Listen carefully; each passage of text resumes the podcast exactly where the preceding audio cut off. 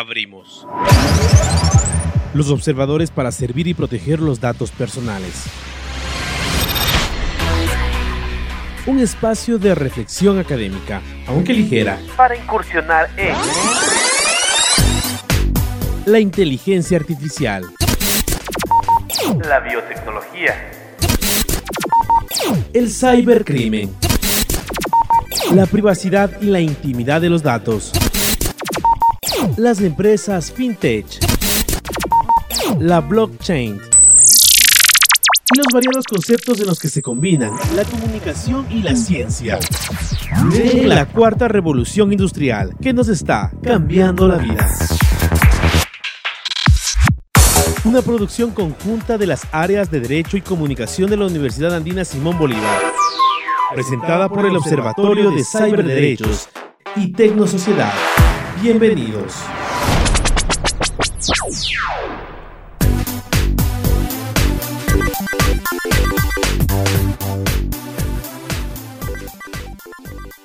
Bienvenidos, este es su programa Los Observadores, servir y proteger los datos personales. Este es un programa de el Observatorio de Ciberderechos y Tecnosociedad de la Universidad Andina Simón Bolívar. Vamos a estar con ustedes Luis Enríquez, profesor del área de Derecho, y Gonzalo Ordóñez, profesor del área de Comunicación. Lucho, continúa, por favor. Buenos días con todos, qué gusto estar con ustedes, tan distinguido personal. Eh, ¿Qué son los observadores? Pues bueno, somos justamente Gonzalo y yo en este caso representando estas áreas del área de la Universidad Andina de Comunicación y Derecho.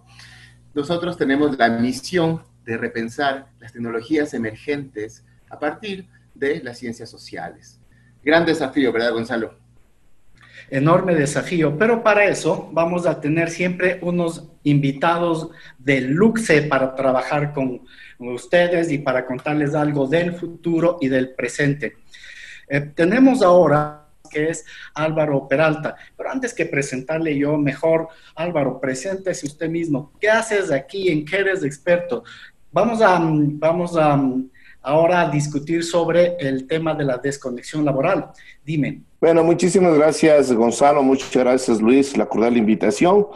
Eh, soy Álvaro Peralta, soy un profesional del área de la psicología, psicología industrial específicamente, también del área de formación en Derecho. Eh, profesor también de la Universidad Andina Simón Bolívar de Ecuador, en las maestrías de talento humano y la maestría de Derecho Laboral y, y Social, y también profesor de otras universidades. Eh, realmente creo que es importante el tema que tú planteas, sobre todo el tema de la desconexión. Hoy en día, sobre todo, se presenta como un tema muy importante, sobre todo con las nuevas formas de trabajo, como es el tele, teletrabajo en realidad, porque no es un contrato, ah, ah, eh, eh, si bien cierto, pues, la, normativa cambió, pero en sí es una forma de trabajo y hoy es muy necesario hablar de desconexión en el trabajo. ¿no? vamos a ver las implicaciones, los pros y los contras y sobre todo su afectación también al punto de vista de la salud y la salud, sobre todo psicológica o mental. Oh, gracias Álvaro, qué, qué, temas interesantes. Me gusta mucho esta combinación de psicología y, y derecho. No sé, eh, no sé si te, se, se, te cruzan o te aclaran las cosas. Por aquí mi colega Lucho también es una, una interesante combinación de, de experticias. Es músico, es abogado, es informático. Pues estamos acá bien interdisciplinarios vamos al, primer segmento de este programa que se llama Interestelar, extraños futuros que nos afectan. Aquí siempre hablamos de la inteligencia artificial, biotecnología y otras novedades de ciencia y tecnología. Interestelar. Extraños futuros que nos afectan, inteligencia artificial, biotecnología y otras novedades de ciencia y tecnología.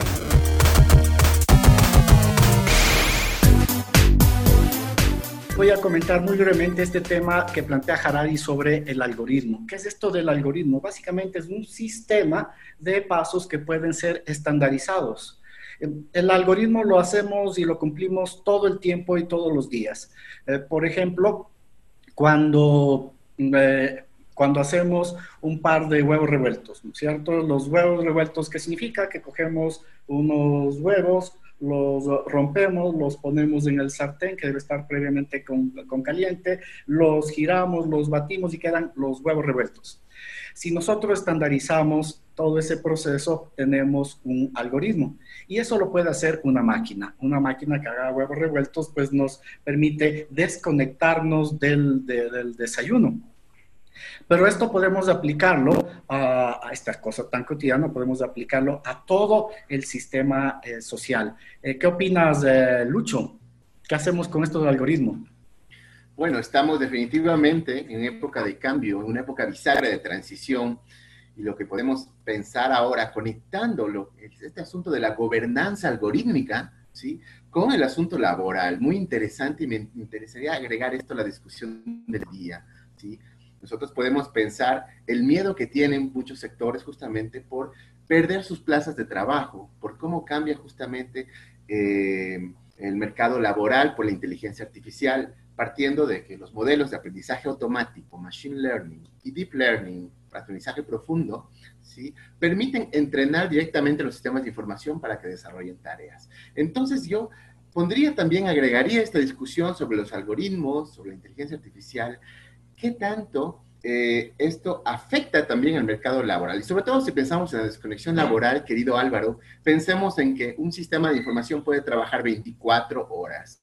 Entonces, ¿cómo nosotros podemos crear ambas cosas? El mercado laboral de personas físicas y en este caso, una competencia probablemente incluso desleal con sistemas de información que no se cansan nunca.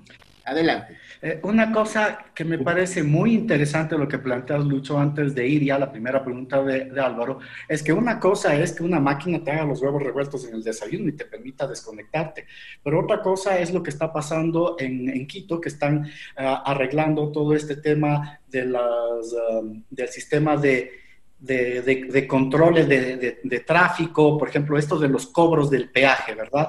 Eh, una máquina puede hacer el mismo proceso de cobro de peaje. ¿Cuántos empleados se van a la, al desempleo? Porque una, inteligencia artificial puede hacer el cobro, puede hacer los cálculos, puede hacer un montón de cosas. ¿Cuáles son las ventajas y las desventajas de esto, Álvaro? Bueno, en realidad el tema que lo plantea es un tema realmente muy interesante, sobre todo en relación últimamente al tema de innovación, pero yo quiero partir de una premisa fundamental. Atrás de todo esto está el ser humano.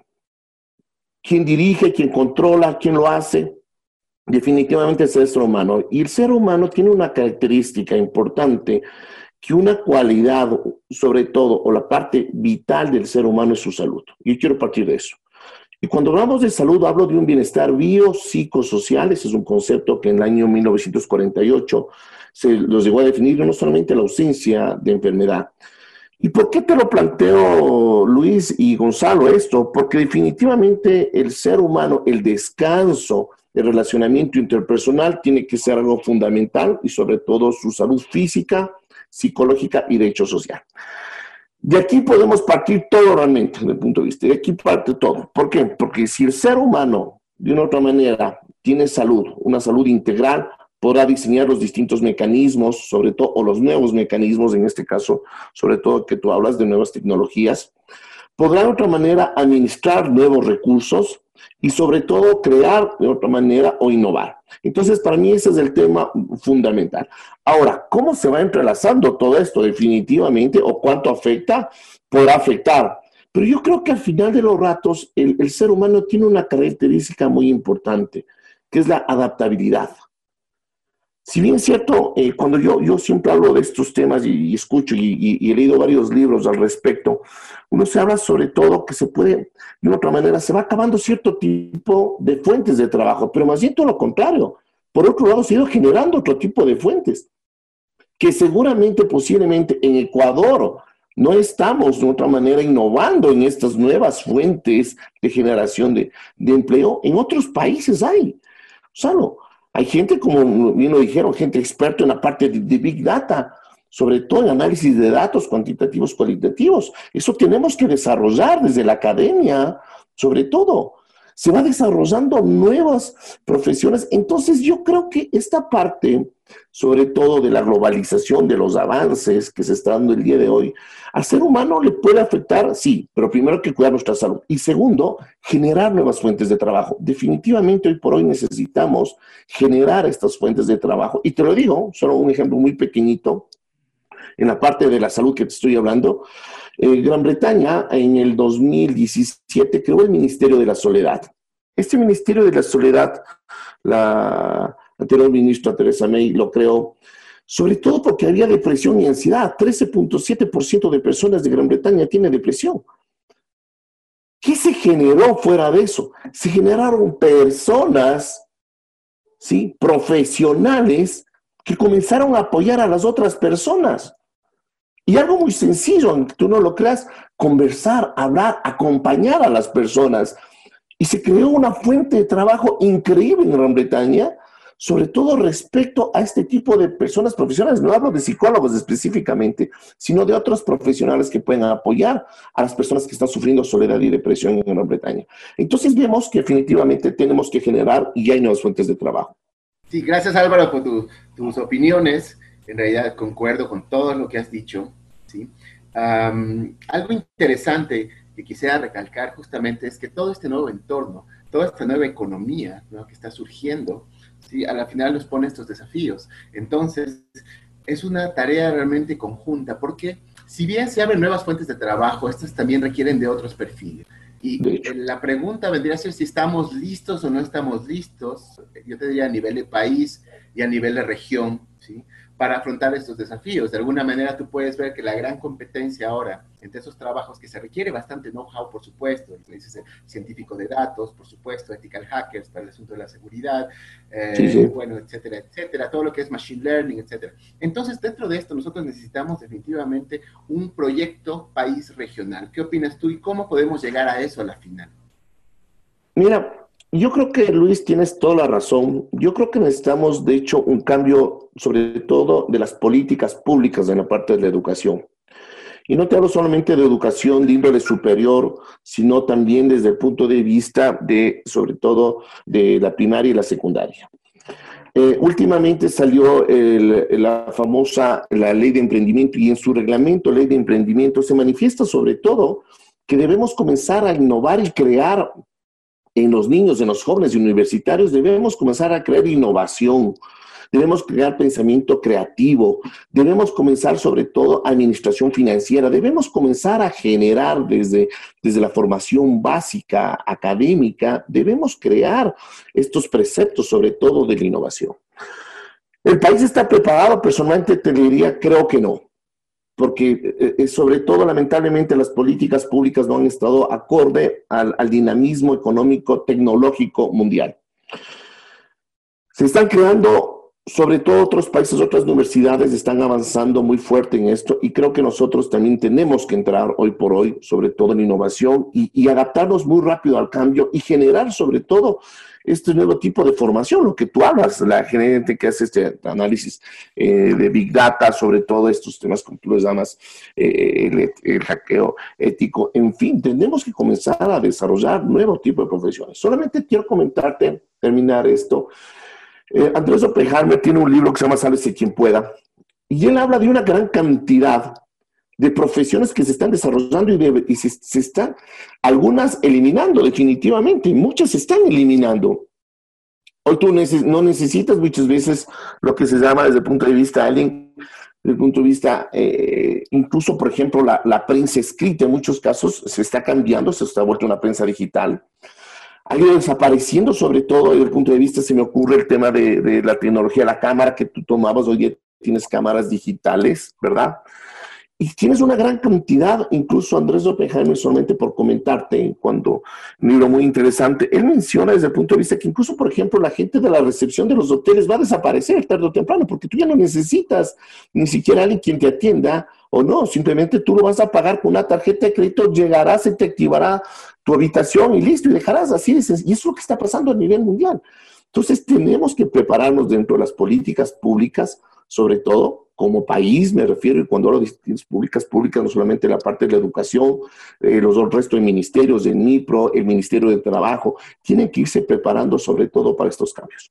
Eh, Lucho, Lucho y Álvaro, se me ocurre aquí una, una pregunta y es porque hay un movimiento en la academia y, no solo en la academia que es anti-Big Data. Hay un movimiento pensando que el Big Data finalmente eh, pertenece a, bueno, el Big Data no, pero digamos, detrás de todo esto están grandes transnacionales que controlan la información, eh, la, que controlan el planeta entero a nivel de datos. Entonces hay todo un movimiento anti, anti, anti Big Data, anti algoritmos, anti todo. Entonces, me parece que también debemos hablar sobre eso, ¿no? ¿Qué opinas sobre este, este grupo en contra del Big Data? Eh, bueno, realmente yo creo que el tema del Big Data, análisis de datos principalmente, hoy por hoy es una necesidad, definitivamente. Y necesidad en todos sentidos, desde el punto de vista de la salud, desde el punto de vista estadístico, desde el punto de vista de censos poblacional, desde el punto de vista económico, yo creo que hoy se presenta como todo un tema muy importante. Como siempre, todo en la vida tiene siempre su, oposición, siempre hay gente que realmente no esté de acuerdo, pero tenemos que ser muy claros. Yo pienso que a eso es lo que va el dinamismo, la economía, se va sobre todo a la, la cantidad de procesamiento de información, sobre todo que tú lo tienes. Creo que es muy importante, obviamente, hacer sobre todo y trabajar con, con temas éticos también, por otro lado, que, que, eso es vital. Yo creo que la deontología profesional durante muchos años existía en las carreras profesionales de pregrado, lo había desde hace muchos años. De un tiempo acá se elimina lo que es deontología profesional o ética, lamentablemente en muchas carreras. Yo creo que eso tiene que volverse nuevamente a manejar. Eh, esto de hablar hoy día, de hablar de temas de antisoborno, de hablar sobre todo de, la protección de datos, se crea sobre todo estos distintos sistemas de protección. Lamentablemente porque de una u otra manera, en todo este avance también ha habido sobre todo, eh, yo diría, momentos y personas que no han sido éticos, ¿verdad? Entonces creo que también por el otro lado va no solamente la parte de oponernos o no, sino también comenzar a volver, yo creo, a la parte íntima del ser humano, la parte ética, profesional y sobre todo comenzar a hacer un manejo ético de los datos, porque definitivamente puedes utilizar los datos para un montón de cosas y sobre todo puede ser negativos o peyorativos para la sociedad. Pero también ve el tema ético profesional que, insisto, tiene que ser dado desde la academia y replantearse. Muchos piensan académicos, insisto, no solamente en cuarto nivel, en tercer nivel, sino también desde el punto de vista de, de la niñez, de la adolescencia en la primaria y la secundaria. Ah, gracias, Álvaro. Justo lo que dices nos lleva al siguiente eh, segmento, que es tienes derecho a permanecer callado. Tienes derecho a permanecer callado. Ahora, informamos para prepararnos frente al cibercrimen y proteger nuestros ciberderechos. Bien, Luis, ¿qué nos tienes ahora preparados a propósito de lo que plantea Álvaro de la ética en el uso de los datos? Bueno, más allá de eso, yo lo que les quiero plantear es dos situaciones conectado a la temática de hoy. En primer lugar, las nuevas formas de cibercrimen que emergen gracias justamente al aprendizaje automático, al aprendizaje profundo, a estas metodologías de la inteligencia artificial. Por ejemplo, el hecho que trabajemos de manera remota nos hace mucho más vulnerables a un sinnúmero de ataques. Pensemos en uh, justamente a lo que se conoce como los deepfakes. No sé si, si conocen este término. Deepfakes quiere decir que a partir de datos yo puedo generar, por ejemplo, rostros, puedo generar voces que realmente no existen. O, aledo, tener los datos, por ejemplo, la biometría facial de alguien y recrear su cara reconstruida. Entonces, esto nos expone también a muchos problemas. Uno, a nivel de autentificación en sistemas de información, por supuesto. Otra, que de pronto somos mucho más susceptibles a ataques de, ingeniería social. Son aquellos del arte del engaño, por ejemplo, el phishing. Tradicionalmente nosotros pensábamos, ok, me envía un correo electrónico, no debo pinchar ahí. Pero ¿qué tal ahora si tú escuchas la voz de alguien y te parece que es la voz de tu amigo, pero en realidad no lo es? Es una voz generada artificialmente. Esto en segundo lugar. Entonces, yo lo que quisiera plantear justamente es, todos estos riesgos sumados al riesgo de la estación de trabajo. ¿sí? La estación de trabajo quiere decir que tú trabajas para tu oficina y ¿qué sucede si tus hijos tienen que también ir a la escuela en la misma computadora? ¿Qué sucede con esa información confidencial que tienes en tu computadora? Entonces, ¿cómo proteger eso? Yo quiero darles unos tips. Primero, en cuanto al asunto de justamente los deepfakes, busquen dos mecanismos para estar seguros de algo, porque de pronto hasta les pueden hacer una, simplemente una llamada, ¿sí? Por el internet. Ustedes escuchan la voz, por decir, de su sobrino, y luego les dice, deposítenme dinero en mi cuenta, y lo hacen. Porque escucharon su voz, y de pronto no es su voz. Y en el segundo campo, el de la estación de trabajo, sí les recomiendo, si tienen que compartir la computadora con sus hijos, con sus cuñados, con sus abuelitos, lo que sea, ustedes aprendan a instalar máquinas virtuales. ¿Qué es una máquina virtual? Simplemente un software que lo que hace es crear un entorno eh, virtualizado en el cual ustedes pueden crear cuantos sistemas operativos quieran en su propia máquina. Entonces ustedes pueden decir, ok, esta máquina virtual la asigno a mi hijo, esta a mi hija, y yo tengo pues eh, mi sistema instalado en mi disco duro de manera física. De esa manera no van a poder mezclar los datos. Si es que sus hijos les hackean, por ejemplo, de cualquier manera, los datos que están comprometidos serían los de dicha máquina virtual, no los, sus datos de trabajo confidenciales. Entonces, en ese sentido, hay software muy sencillo de utilizar. Por ejemplo, les recomiendo Oracle VirtualBox, muy bueno, o Kemu, KVM, Kemu, también otro, o si no, BIMWare, V chiquita M W A R E que justamente sirve para lo que es entornos virtuales, ¿no? Ese sería el segmento de hoy sobre tips de ciberseguridad, o más bien dicho, seguridad cibernética. Adelante, José. Gracias, Lucho. Oye, Álvaro, eh, una vez que hemos eh, escuchado los, eh, la información muy interesante de Lucho, me parece que deberíamos volver un poco a este tema de la, de la desconexión, ¿verdad? Es decir, estamos, estamos ahora atiborrados de trabajo y algo está pasando. A la, persona que llamas, a la persona que conversas, todo el mundo está agotado. queremos desconectarnos de Internet, pero hay mucha presión en los trabajos. Tenemos que presentar ahora informes por todo lo que hacemos. Ah, los, ah, los, los, empleadores te llaman sábado, te llaman domingo porque ahora necesitas trabajar más. Y además te van a, disminuir el, el, salario. Y eso es algo que quería preguntarte, Álvaro, especialmente. Se anuncia una disminución del salario de los docentes de 35%, sin embargo, el teletrabajo sube en un 35 o 45%.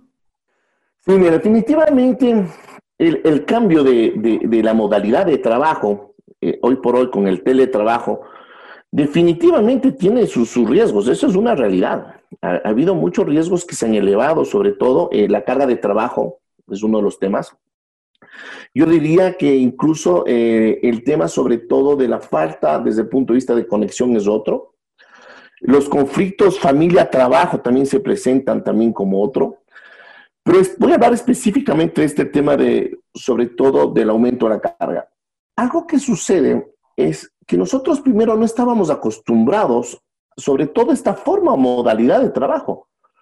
Recuerda que tú tenías un horario de entrada, de, un horario que entrabas, salías tus ocho horas, tus 40 horas de hebdomadarias, que lo hacías y lo, como lo plantea la normativa legal laboral, y tú al final terminabas el sábado y domingo y tenías que respetar, o, deberían, el empleador tenía que respetar un horario de descanso más que días de, en realidad serían las 48 horas.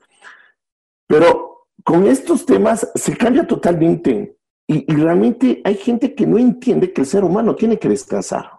Primero, es un tema importante. Yo siempre lo dije, comencé esta charla indicando que el ser humano es un ser sobre todo que debe cuidar su salud debe cuidar su salud, aparte de su dignidad, su integridad y obviamente con los conceptos éticos que hemos hablado.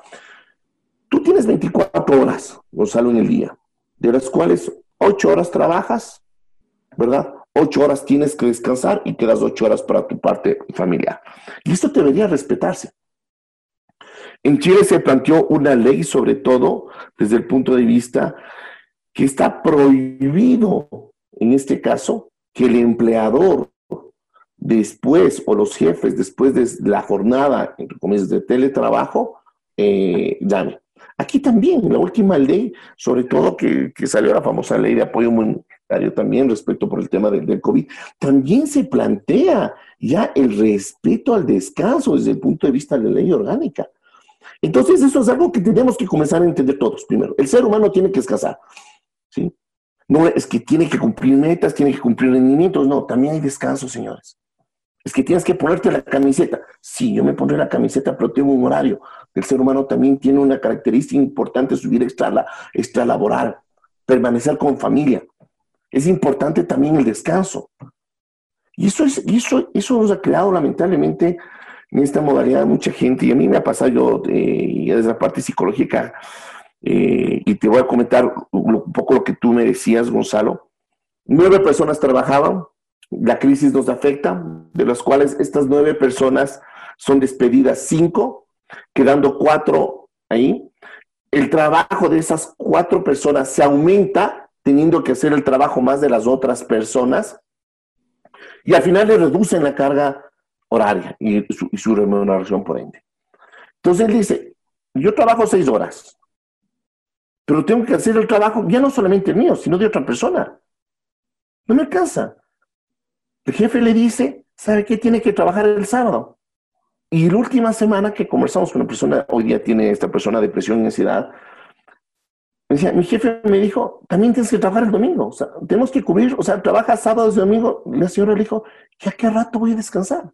No sé, pero tenemos que cubrir. Se, te descansarás después, no sé, de dos, tres meses. Eso es lógico. ¿Eso es racional desde el punto de vista, digamos, de la parte ética?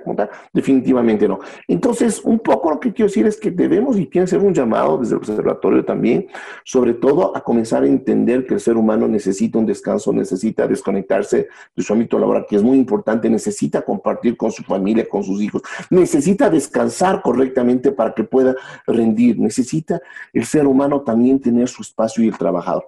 Entonces, es muy importante lo que tú planteas, Gonzalo Luis, y estos temas creo que son fundamentales que nosotros debemos tener y dar su espacio respectivo a nuestros trabajadores. Lucho, ¿qué, qué, opinas? Nosotros como docentes, ahora en el mundo virtual también tenemos un trabajo que no teníamos antes, porque ahora hay que eh, diseñar, eh, utilizar nuevas tecnologías, diseñar nuevos procesos pedagógicos. Hay más trabajo, hay mucho más, eh, más trabajo. ¿Cómo están nuestros nuestros ciberderechos. ¿Qué opinas, Lucho? Bueno, eh, en realidad yo creo que también hay que eh, pensar que por lo general la gente no tenía conciencia de los medios justamente telemáticos de alguna manera, cibernéticos.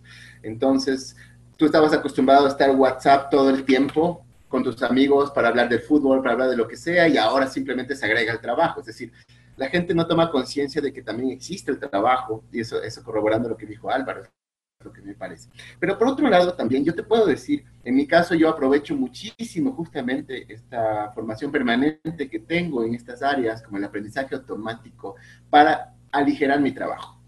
Entonces, es decir, yo mismo hago mis programas, por ejemplo, te digo, tengo mis, eh, utilizo los datos para, para, realizar secuencias, para realizar predicciones a veces, y eso me ayuda bastante también a mi trabajo, ¿no? Entonces, depende también cómo aprovechemos, cómo aprovechemos la tecnología. Yo creo que el tip es justamente tratar de poner todos los medios para uno. Entonces, es decir, si por ejemplo yo tengo que cumplir 24 horas de atención al cliente, obviamente yo trabajo 8, pero dejo un programa, un chatbot que me cubra las otras 16 horas, ¿me entiendes? Un poco así es como yo le veo. Yo creo que la tecnología debe estar al servicio del humano y no lo contrario. Lamentablemente, hasta lograr justamente, como decía Álvaro, ese, asimilar esos conocimientos nuevos, si nosotros ahorita me parece que somos esclavos de la tecnología, la mayoría de gente, pero debería ser lo contrario. Si uno tiene el conocimiento, puede, más bien tener la tecnología al servicio de uno. Esto, esto me, parece, me parece clave con todos los antis, ¿no? Antisistemas, antitecnológicos, antidesodorante, anti-veganos, con todos los antis, porque eh, final, final, finalmente eh, recuerdo que cuando se inventa la imprenta, la gente estaba en contra del libro porque se, separaba a la gente de este contacto oral. hubo un movimiento contra el libro.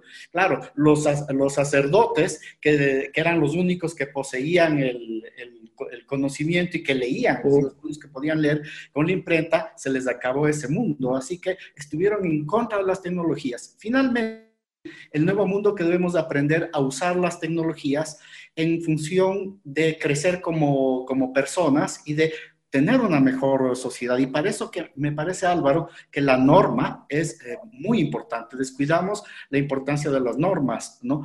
En Europa cada vez se está normando más este tema de la, de la, de la intimidad, de que no puedan, de que no pueda escribirte pasado cierto, ciertas, eh, ciertas horas, ¿verdad? Eh, pero sí quisiera tomar en cuenta dos cosas. La primera que dice que dice Lucho es usemos la tecnología para nosotros, usemos la tecnología para crecer, para tener una sociedad mejor y no peleemos contra las máquinas como en 1800, ¿no es cierto? Pero el segundo tema, Álvaro, es cómo estamos en este tema de, de normativas. ¿Quién nos protege? Ya tengo el derecho a estar a, descanso, a desconectarme, pero ¿a quién, quién me protege? ¿Cómo supervisan mi hogar? ¿Cómo ¿Quién supervisa el teletrabajo? ¿Alguien va a timbrar mi casa y decir, disculpe, vengo a ver si que usted está en el comedor, en la sala o en el baño? Para, se encerró en el baño para poder eh, eh, trabajar sin que los niños estén alrededor. ¿Cómo, cómo hacemos ahora? Mira, Gonzalo, lo que tú planteas, eh, tienes mucha razón y un rato lo dije. Lamentablemente las políticas públicas, las, normativas de derecho positivo que se implementan en Ecuador, lamentablemente tienen un retroceso o no van de acuerdo a la tecnología o a los avances tecnológicos en el país.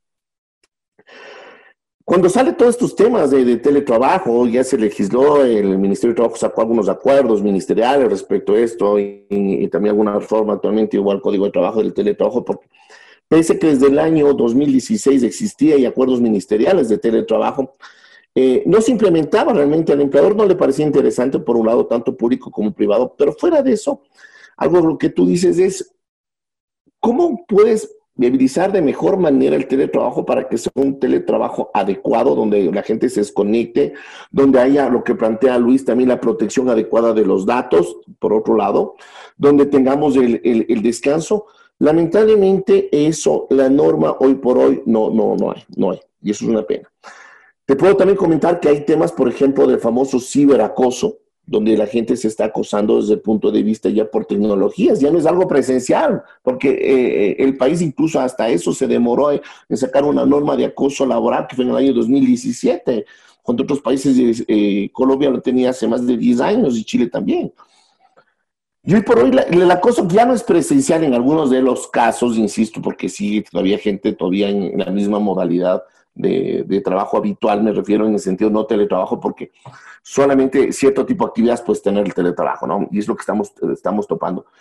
Pero voy a ese hecho de que hoy por hoy se están dando nuevas infracciones, nuevos delitos, nuevas contravenciones. Por ejemplo, estos temas de los ciberacosos, desde el punto de vista se han manejado temas, sobre todo en, el, teletrabajo, y ha habido casos de violencia intrafamiliar, sobre todo, que si bien es cierto es una infracción penal, pero no hay mecanismos cómo denunciar, cómo hacerlo, muchas veces ha sido complicado. Entonces, creo que tenemos que hacer, sobre todo, y desde la academia y desde este tipo de espacios, que, que por hecho yo les felicito, Gonzalo Luis, tiene que comenzar a salir nuestra voz de alerta respecto a los temas que puede pasar.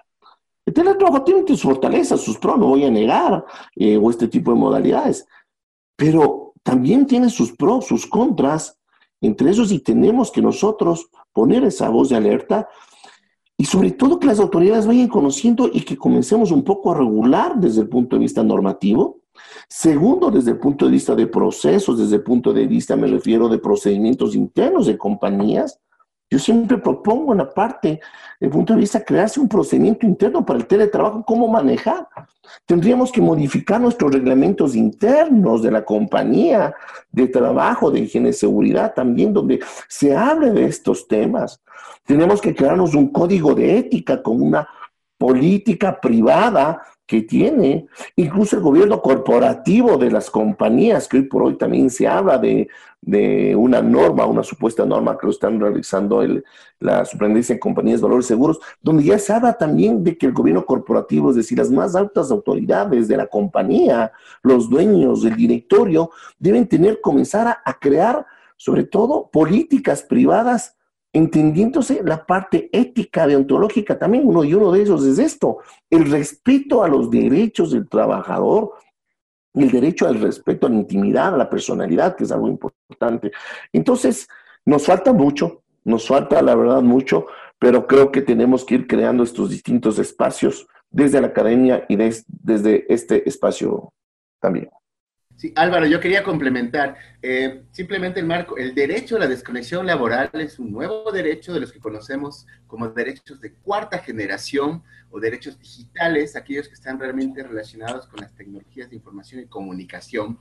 Y lo interesante es que ya existen marcos normativos muy interesantes justamente en España, ¿sí? en la ley de protección de datos, que viene alineada con el Reglamento General de Protección de Datos Europeo, el GDPR, ¿sí? viene una sección justamente sobre derechos digitales, ¿sí? dentro de los cuales está el derecho a la desconexión laboral. Yo, eh, yo más bien quisiera aprovechar para plantear el, esta nueva subrama del derecho laboral que se llamaría el derecho ciberlaboral, ¿sí? que es algo muy interesante que nace en estos momentos. Y además solamente quisiera comentarles que en el Observatorio de Ciberderechos de la Sociedad ya hemos empezado cursos abiertos sobre Machine Learning, sobre blockchain, sobre economía digital. Y quiero abrirte la, invitación, Álvaro, para crear en algún momento un, justamente un curso abierto de derecho ciberlaboral. Me parece que es muy importante para la época que vivimos. ¿Qué opinas, Álvaro? La verdad me parece eh, genial la idea, la verdad, te, te, lo digo, Luis. Creo que eso es, como lo dije anteriormente, debemos ir generando desde la academia estos espacios. Y dentro, dentro de este tipo, sobre todo de conversatorios, necesario, recordemos que el país, si lo vemos un poco, abre una parte también algo de derecho, tenemos un código obsoleto del año 1938, que si bien cierto ha tenido un montón de reformas, de enmiendas, lo que ustedes quieren llamarle, realmente no se apega a la realidad hoy por hoy, de lo que está pasando en el país.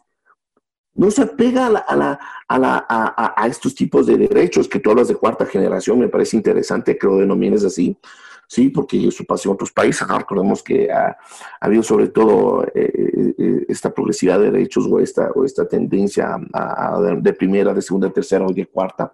Eh, también comparto con eso.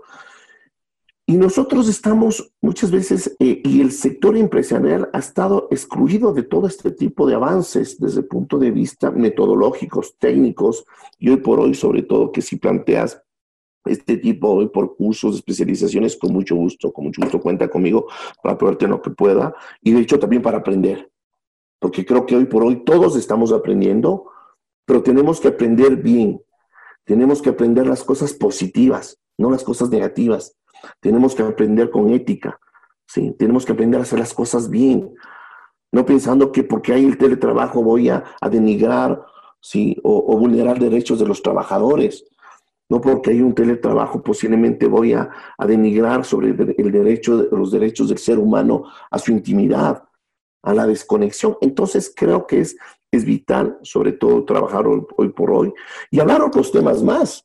Hablar este tipo de ciberdelitos que también se está manejando, pero lo que tú acabas de manifestar, Luis, eh, este tipo de formas de, de, fraude que puedes tener, incluso hacer pasar tu, tu, voz o simular la voz de un pariente tuyo. Imagínate lo que llegaría a hacer eso.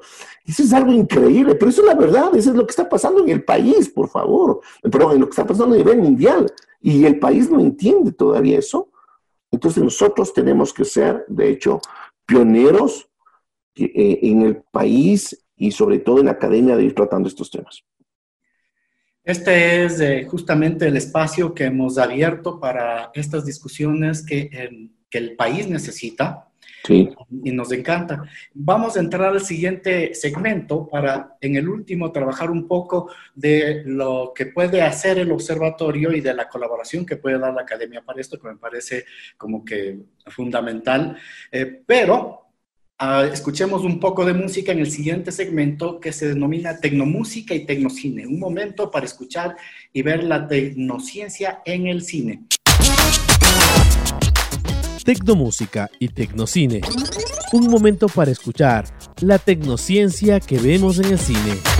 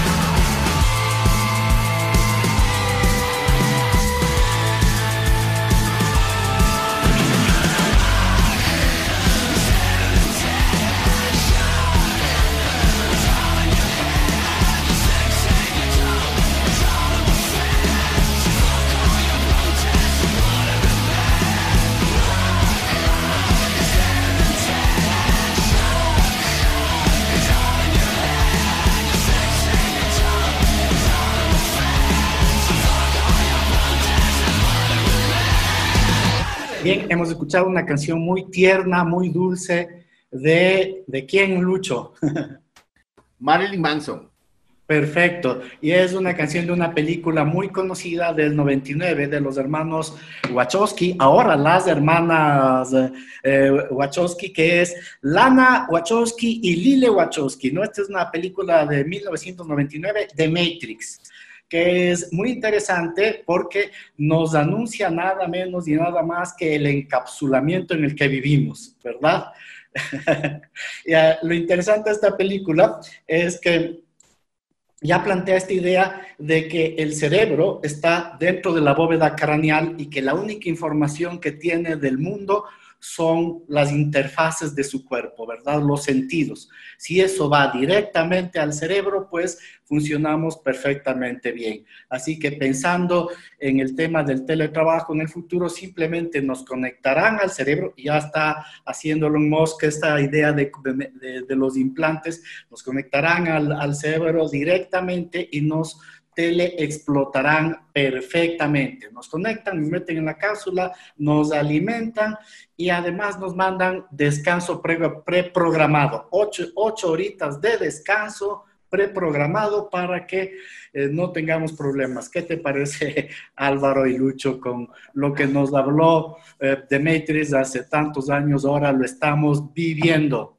Bueno, sabes que me, me, parece interesante lo que tú dices porque un rato hablaste del tema, sobre todo el tema de la imprenta, hablaste de los sacerdotes, pero yo también te puedo comentar algo desde el punto de vista, recuerda tú cuando Julio Verne escribe sus famosos libros, sobre todo en el siglo, eh, eh, por 1800, ¿verdad? Más o menos de finales del, del, siglo XVIII, XIX, inicio del XIX. Algo que es interesante que se da es que este tipo de libros da vuelta al mundo en 80 días, 20 mil leguas de, de viaje submarino. De hecho, era algo que, una ficción, fue una ficción en esa época, ¿no? O sea, leer algo de eso era cuando alguien estudiaba o leía Realmente era impensable.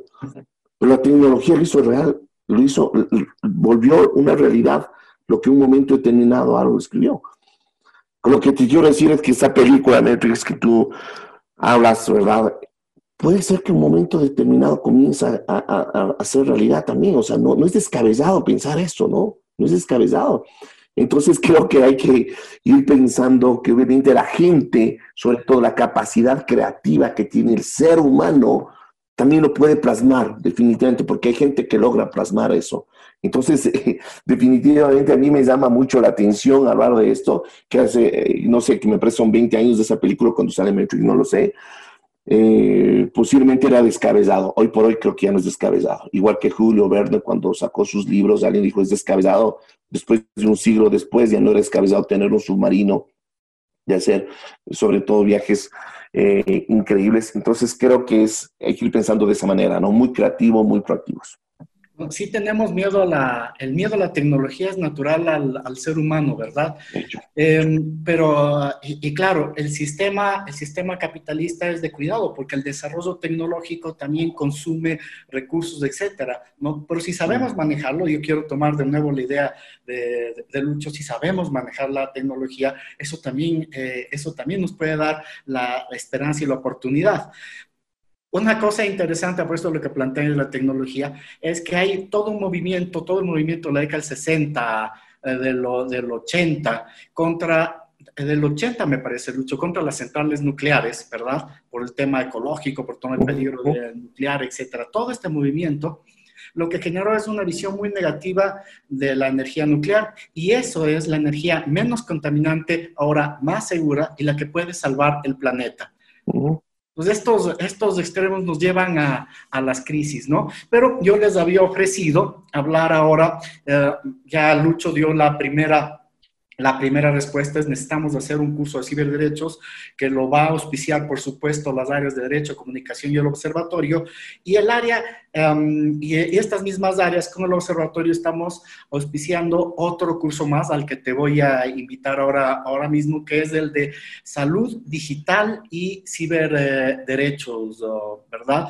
Donde vamos a trabajar justamente toda esta relación que tenemos con las tecnologías. Debemos aprender a manejar las tecnologías, relacionarnos con ellas ¿no? Y no verlas como enemigos. O sea, tenemos el celular, podemos estar todo el, todo el día clavados en, Instagram, TikTok, pero también puede eh, ser un medio para contactar con la familia, para ver cómo están los abuelitos, para hacer muchas cosas. Debemos aprender a equilibrarnos. Así que ya les informo que ese es el próximo curso que va a salir del observatorio. Ya está en el horno, ya el pancito está a punto de salir y solo me faltaba un colega más para el curso y nada, que ya sin que te des cuenta acabas de ser comprometido para la parte psicosocial del curso. ¿Qué te parece, Álvaro? Encantado, mi querido Gonzalo. Una emboscada. Con mucho gusto, mi querido Luis Gonzalo. Estaremos siempre a las órdenes, aportar desde la academia un pequeño, pequeño eh, sobre todo eh, partícula, grano, eh, pero creo que es importante. La idea es ir sumando, ir generando este tipo de espacios, insisto, donde podamos modificar la sociedad, donde podamos cambiar, donde podamos llegar a las personas, donde podamos llegar a la gente, a los trabajadores, a los empleadores, cuando hablamos de la parte más, más laboral que tú dices, pero también ir entendiendo la salud, la parte vital necesaria de, como tal, ¿verdad? Lo que tú dices es cierto. O sea, utilizar un celular no es malo per se. Pero si te pasas ocho horas en el celular, si descuidas a tu familia, si por esto no vas a trabajar, si tienes una adicción al celular, a, las redes, a las aplicaciones, obviamente caes en un problema de salud. Entonces, hay que buscar un equilibrio y eso es lo que actualmente nosotros como seres humanos no estamos buscando ese equilibrio, no estamos, o sea, creemos que la tecnología es una maravilla y por último puedo.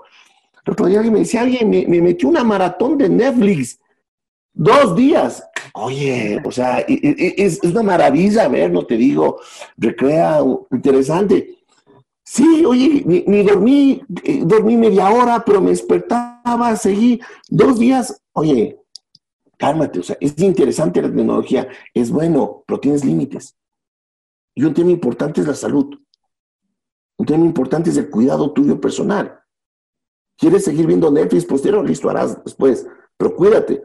Pero limítate en los espacios, limítate en el tiempo, dale tiempo a tu familia, dale tiempo, espacio necesario a tus seres queridos y vamos. Entonces, unamos la tecnología, sobre todo a nuestras relaciones sociales interpersonales, que es vital, pero hagamos de manera correcta.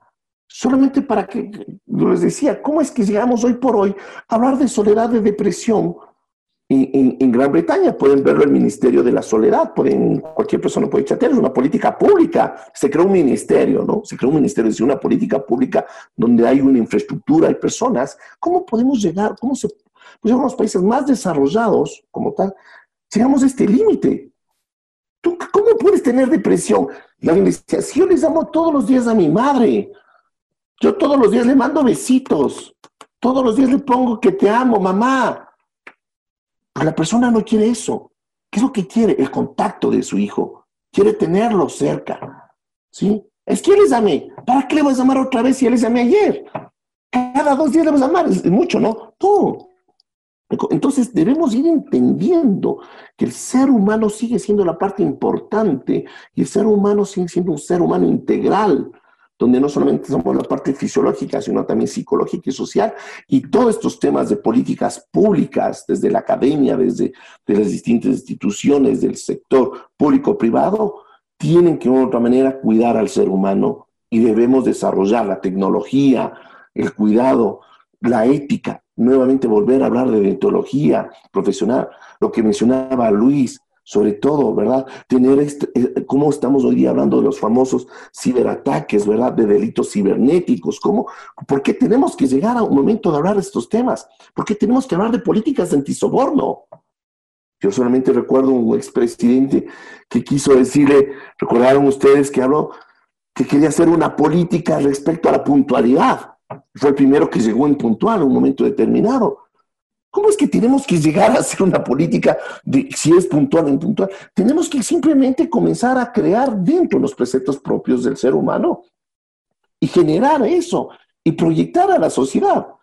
Entonces, y ahí seguramente algún rato dejaremos de hablar de estos temas, pero lamentablemente tenemos que hacerlo porque está pasando el ciberacoso, ciberataques, sobre todo, se da. Y esa es una realidad. La violación a la intimidad desde el punto de vista muchas veces de jefes que te llaman a las 6 de la mañana, el domingo a las 11 de la noche te piden el informe. Tenemos que ir, sobre todo, regulando, aportando con datos desde la academia, desde el observatorio, sobre todo, para que veamos cómo se está afectando la salud, qué nuevos temas salen, cómo tenemos que hacerlo, incluso proponer normas del derecho positivo. Más bien, muchas gracias, Gonzalo y Luis, eh, Luis siempre la cordial invitación que me hacen, con mucho gusto estar ahí, Gonzalo. Mm, gracias. Luis, ¿algún comentario? Bueno, sí, yo para cerrar, pues muchísimas gracias Álvaro. Estamos en, realmente encontrando grandes, ah, yo diría una gran sincronía entre personas que estamos vinculadas a la universidad y eso a mí personalmente me da mucho, mucho, mucho gusto en realidad. Estoy muy contento por... Muchas gracias Luis, te agradezco mucho. Entonces yo quería decirles, solo dejarles la idea de que eh, sí vivimos una época interesante y está en nuestras manos cómo la vamos a asumir, ¿no es cierto? Siempre el conocimiento será control, poder, y si nosotros realmente queremos ser protagonistas de esta nueva era, tenemos que empoderarnos justamente de esos conocimientos, ¿no? Pensemos que los, los, ah, las máquinas se vuelven, se humanizan y los humanos se vuelven máquinas. ¿Hasta qué punto vamos a volvernos máquinas? Muy buen punto de esto de la salud digital. Eh, gracias y bueno, te dejo Gonzalo. Gracias Álvaro por estar aquí presente y nos vemos en la próxima edición. Muchísimas gracias la invitación. Gracias Luis, gracias Gonzalo. Hasta una próxima. Muy gentil de su parte. Bueno, ya nos eh, despedimos. sí, muchas gracias Álvaro, Lucho. Sí, la, idea, para, eh, para, cerrar esto, la idea es no ser víctimas del doctor cerebro, sino ser cerebros que no sean víctimas. Para el próximo programa les, eh, proponemos trabajar con, a propósito de Black Mirror, con la intimidad en blockchain. Me parece que es un tema que va a sonar a sonar fuerte, que dices, Lucho? Y ya cerramos. Perfecto, hasta siempre, hasta la próxima. Gracias a, también quiero agradecer a Ramiro, a Carla, que son, gracias a ellos es posible también esta transmisión. Cerramos. Cyberderechos y Tecnosociedad. Un espacio de reflexión académica para incursionar en los variados conceptos de ciencia y tecnología de la cuarta revolución industrial que nos está cambiando la vida. Una producción conjunta de las áreas de Derecho y Comunicación de la Universidad Andina Simón Bolívar, presentada por el Observatorio de Cyberderechos y Tecnosociedad. Un nuevo capítulo en 15 días. Reprise la próxima semana. Cyberderechos y Tecnosociedad por Voz Andina Internacional.